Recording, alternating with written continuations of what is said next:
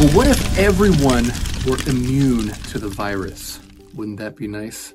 Let's talk about that for today's hot words in the news. The idea is herd immunity. Yes, Neil Toll, you've probably heard the word herd before when talking about cattle, sheep and cows, a herd of sheep, a herd of cows. Well, the idea of when a lot of people are doing something, we might, uh, or thinking something, we might call that a herd mentality.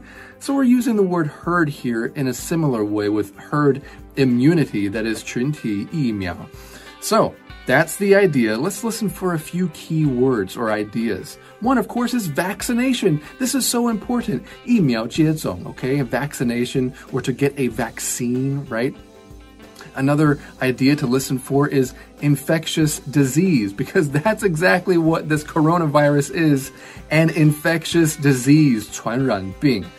And another word you should know is population, uh, 人口. Okay, listen for these words in the news.